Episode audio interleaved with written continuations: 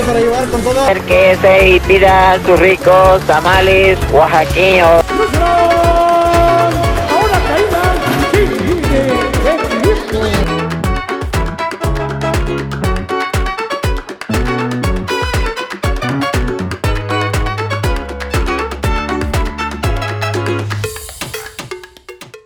Hola, ¿qué tal? Bienvenidos a todos a un episodio más de Finanzas a la Mexicana, el podcast donde vas a aprender lo complicado de las finanzas de una manera sencilla y amigable, y lo mejor, con el mejor sazón de todos, a la mexicana. Yo sé que normalmente has escuchado la frase de no tengo dinero para invertir o invertir es únicamente para los ricos o los que tienen mucho dinero. En pleno 2021, el motivo inicial de este podcast es cambiar ese tipo de creencias. Realmente actualmente se puede invertir desde 100 pesos o incluso menos, 200 pesos, tal como dice Peña Nieto. Y eh, creo que hay tantas plataformas y hay tantas opciones para todos los bolsillos que ya no es una excusa decir que no tenemos dinero. El día de hoy quiero platicarles sobre el crowdfunding, una de las mil maneras para poder invertir. ¿Qué es el crowdfunding? Eh, realmente se basa en el lema la unión hace la fuerza.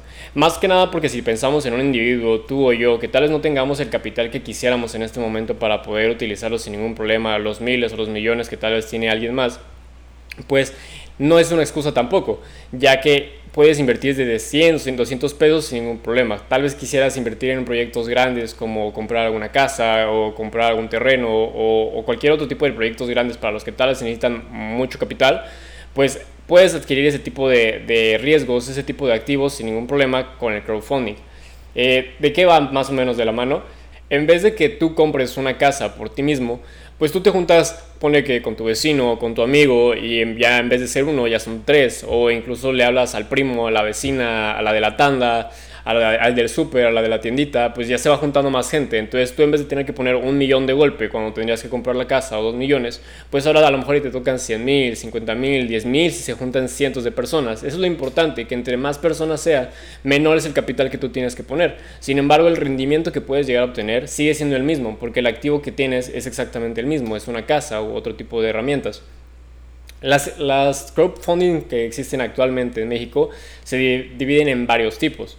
Está el crowdfunding inmobiliario, que es del ejemplo que te acabo de poner, cuando adquieres alguna, alguna casa, algún departamento, y los principales que hay en, en México son, por ejemplo, 100 ladrillos. Es uno de los principales y es básicamente la misma idea, ¿no? Tú pone que unos departamentos que ni siquiera tienes que manejar tú, que pueden estar en Tijuana en este momento, una persona que va a hacer 100 ladrillos de, esta manera se va a encargar de administrarlo, de cobrar las rentas a las personas que se vayan a quedar ahí y tú vas a verte beneficiado de la renta que te van a dar y aparte de la plusvalía, que pues es ese valor agregado que va año con año incrementando el valor de esos departamentos, ¿no? Año con año, pues en teoría tienen que aumentar ese valor. Entonces, el dinero que tú invertiste, ya sea 10 mil, 15 mil, 20 mil pesos que no se comparan con el valor de los departamentos, pues realmente va creciendo de la misma manera que crecería si tú hubieras tenido ese departamento inicialmente. Entonces por eso es una alternativa tan buena y tiene realmente esa ventaja, ¿no?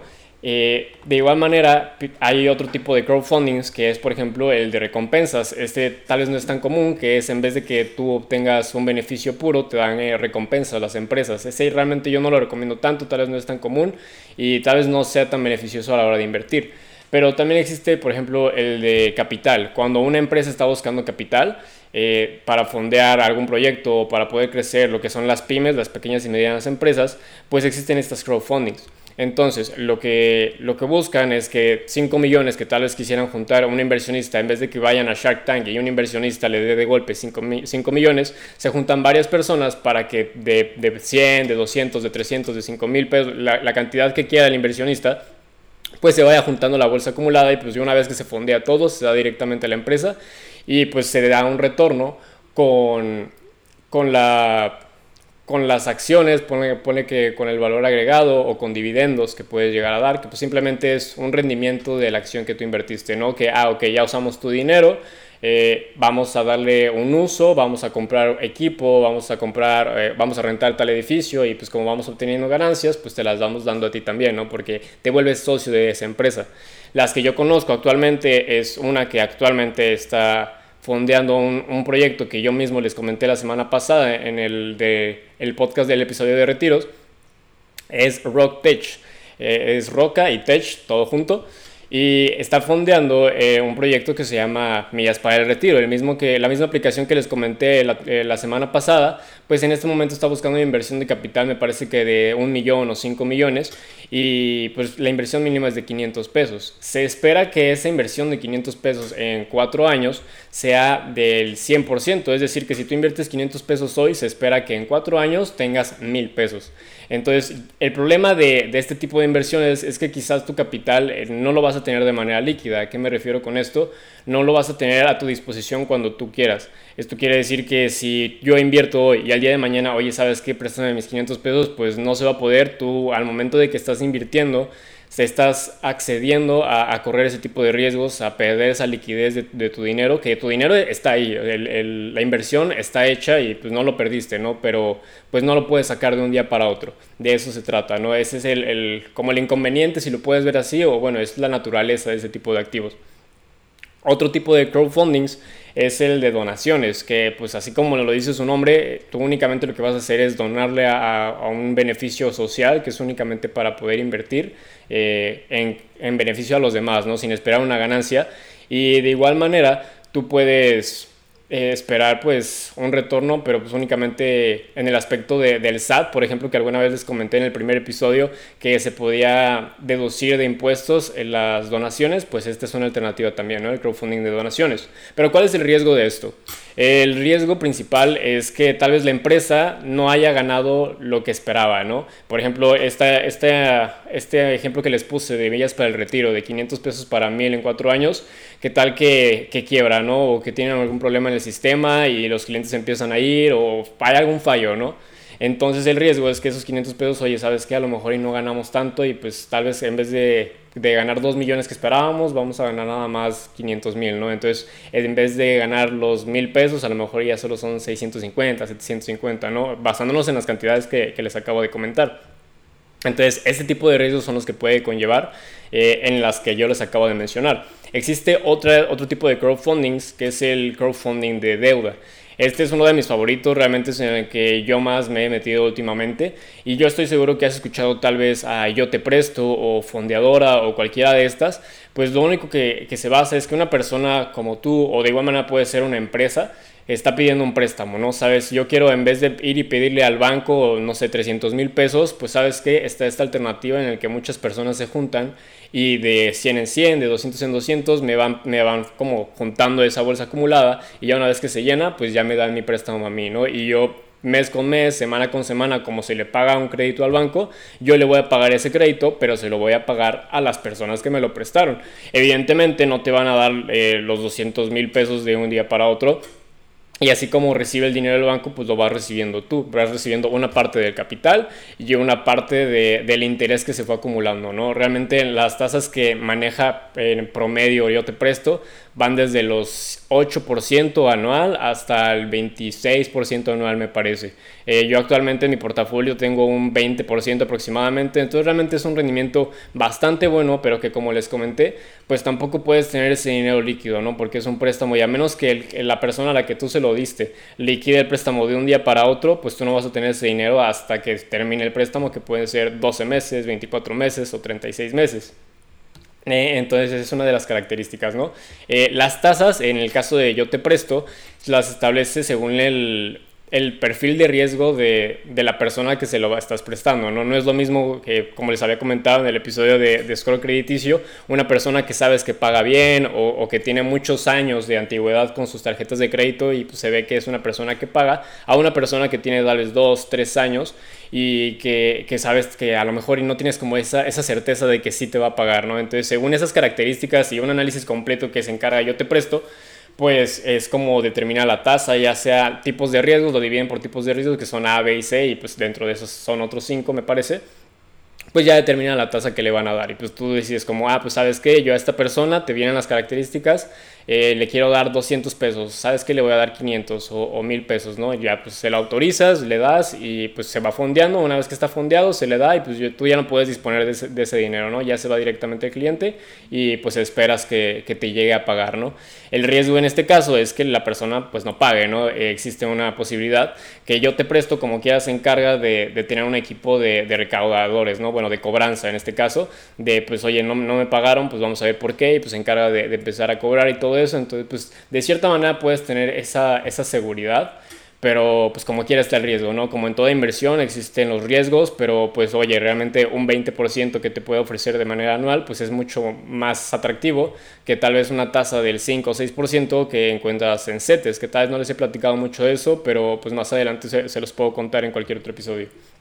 Eh, realmente es simplemente el activo que, que, ofrece el gobierno para invertir aquí en México y que pues no tiene riesgo, ¿no? En teoría eh, la tasa que te dicen, que ahorita creo que está en 4% aproximadamente, es la que te van a dar año con año. Si tú inviertes 100 pesos, el siguiente año vas a tener 104 pesos. Eh, hay una manera de que tú pierdas todo tu dinero. Yo pienso que, que, sí, sí existe la manera, pero realmente considero que deberías tener muy mala suerte, pero en extremo mala suerte ya que pues tendrías que hacer que todos, todos los préstamos que tú diste pues no se paguen, ¿no? Entonces tienen ahí como, como esa regla que existe en las inversiones de pues no pongas todos tus huevos en una canasta y pues yo te presto también se encarga mucho de eso. Ahorita le estoy haciendo mucho hincapié a eso, pero pues es porque la que más he utilizado, ¿no? Entonces pues tienen esa regla como de diversificación, entonces pues no le vas a prestar todo tu dinero a una sola persona, porque si esa persona no te paga, pues ya perdiste todo tu dinero. Pero si le prestas 300 a esta, 300 a esta, 300 a esta, pues oye, a lo mejor esta no me pagó, pero estas dos sí, ¿no? Entonces no perdiste todo tu dinero en ese caso. En el caso de las casas, pues oye, yo creo que le voy a poner esto a estos departamentos, esto a esta casa, esto a este terreno.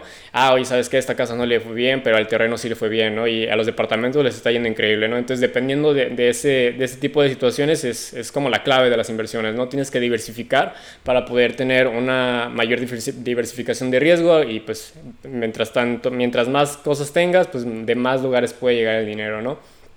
Eh, bueno, realmente creo que esas son las, las principales tipos de crowdfunding que existen actualmente que en, por ejemplo en Yo Te Presto, como les comenté que ya no es excusa invertir 100 o 200 pesos, o sea, ya no, ya no es excusa tener mucho dinero eh, o no tener poco dinero, porque en Yo Te Presto la, inversión mínima son 200 pesos. Yo empecé mi cuenta con 200 pesos, entonces pues desde 200 pesos le puedes prestar a una persona. Ahí pues estarías rompiendo con la regla que les acabo de comentar, pero pues de poco en poco puedes ir creciendo eso, ese, ese, ese portafolio que le puedes llamar, ¿no? Le vas poniendo 200 en 200 y en 200. Y pues yo creo que es una cantidad mucho más pequeña que si lo comparas darle 30 mil personas o 30 mil pesos a una persona, ¿no? Prestarle 30 mil pesos a una persona, pues ya es una cantidad mucho más grande.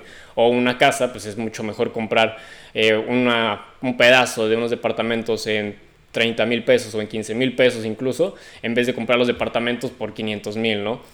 Eh, ¿Por qué sí deberías hacerlo? Primero que nada, porque sabemos que el mejor momento para invertir, pues como se los he comentado muchas veces, pues fue ayer y el, segundo mejor momento es hoy. Entonces, entre más pronto lo hagas, pues mejor. Eh, yo recomiendo este tipo de inversiones porque tienen un rendimiento, como ya se los comenté, más atractivo que el de el del mercado normalmente, el que no tiene riesgo, que es el del 4%, si lo comparas un 16%, que es mucho más atractivo y pues que de igual manera siente cierta confianza, cierta... Porque muchas de estas eh, empresas que yo les acabo de, de, comentar están como reguladas de parte de la Comisión Nacional de Banca y de Valores, entonces pues hay una cierta certeza, ¿no? Ya puedes perder ese miedo de que a lo mejor yo le estoy dando dinero a una empresa que se llama yo te voy a prestar y esa, esa empresa realmente no existe y se van a quedar con todo mi dinero, ¿no? Entonces lo importante siempre es como tener esa certeza de que pues tu dinero de cierta manera está protegido y que pues como les comenté, no hay un equipo de cobranza que pues va a hacer lo posible para, para que tú no vayas a perder tu dinero. Entonces, mientras más tengas como esas herramientas para tener esa seguridad, pues creo yo que son mejores alternativas. En el caso de las casas, en el de 100 ladrillos, hay un equipo que se encarga de las rentas y de todo eso.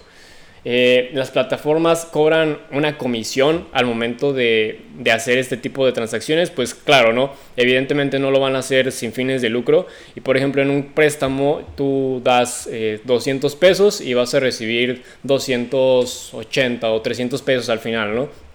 Esto por poner un ejemplo, no hice ningún cálculo, pero de esos 380, 250 que vayas a recibir, pues yo te presto se queda con 1% de comisión, de 2%. Realmente las comisiones no son elevadas, no son para asustarse, no, no, son como para creer que vas, no vas a ganar nada por las comisiones que te van a estar cobrando, para nada. De igual manera considero que es una alternativa bastante buena, el, el beneficio, costo-beneficio es muy grande y creo yo que es una excelente alternativa. Eh, ¿Cuántas personas y qué capital se necesita? Pues como te comenté, tal vez no es mucho y las personas como tal, pues tú no te encargas de juntar a las personas, esa es, la ventaja, ¿no? Ya existen las plataformas para hacerlo y tú no tienes que estar buscando a las personas para, para que se junten entre varios. Tú únicamente vas y eres una persona más que está interesada, igual que todos los demás, en crecer su dinero, ¿no? Eh, el top de las plataformas recomendadas, pues yo principalmente si quieres invertir en en activos como los edificios y todo ese tipo de cosas, yo me iría por 100 ladrillos. Muchas veces constantemente me han estado llegando correos de que tienen muchas promociones por preventa, de que tal vez el edificio todavía no está construido y por, por volumen, ¿no? Si compras más de 100 ladrillos o más de 5 ladrillos, así le dicen, pues porque es como su, su marca, eh, pues te damos un descuento, ¿no? Entre más compres te vamos a dar un descuento y pues puedes llegar a tener un mayor rendimiento. Y de igual manera el Yo Te Presto también es uno de, mis principales y en este caso Rock Tech también es uno que me gustaría recomendar. Si en las tres, para los tres tipos que les comenté, ¿no? Eh, bueno, el de, en el caso de donadora, pues existe para, para las donaciones, ¿no? esa es otra que realmente yo no utilizo mucho, pero en el caso de que tú quieras tener ese beneficio fiscal de, deducir de, de donaciones, pues también existe, ¿no? Esto es el top de cuatro, una de cada una sería RockTech para el capital o las empresas y también existe Play, Play Business, me parece. Y también está 100 eh, ladrillos y yo te presto, ¿no? Hay muchas más, te invito a seguir investigando, es más que me digas en las redes sociales de Finanzas a la Mexicana, ya sabes cómo encontrarnos, arroba finalamex y decirme, pues tú cuáles conoces, ¿no? Cuáles te gustan más o si has tenido incluso una mala experiencia, ¿no? Yo, yo estoy hablando desde mi experiencia, he tenido buenas experiencias con todas estas plataformas y por eso te las estoy recomendando, pero si tú has tenido una mala, pues adelante, ven, cuéntame tu historia y pues, pues incluso la, podemos contar, claro, si, si ustedes lo permiten, ¿no? Eh, pero bueno, creo que que eso sería todo por el episodio de hoy. Creo que quedó bastante claro. Si llegó algo a quedarse por ahí, pues sin ningún problema pueden llegar igualmente a las, a las plataformas y a las redes sociales de Finanzas a la Mexicana y estaremos respondiendo todos sin ningún problema. Eh, espero que hayan disfrutado del episodio, que les haya dejado un poco de, de esas finanzas que, tal vez creemos tan difíciles y pues que sigamos creciendo esa cultura financiera en México, ¿no? Porque la inclusión financiera está lejos, pero poco a poco sé que lo podemos acercar mucho más. Eh, sería todo y pues hasta la próxima.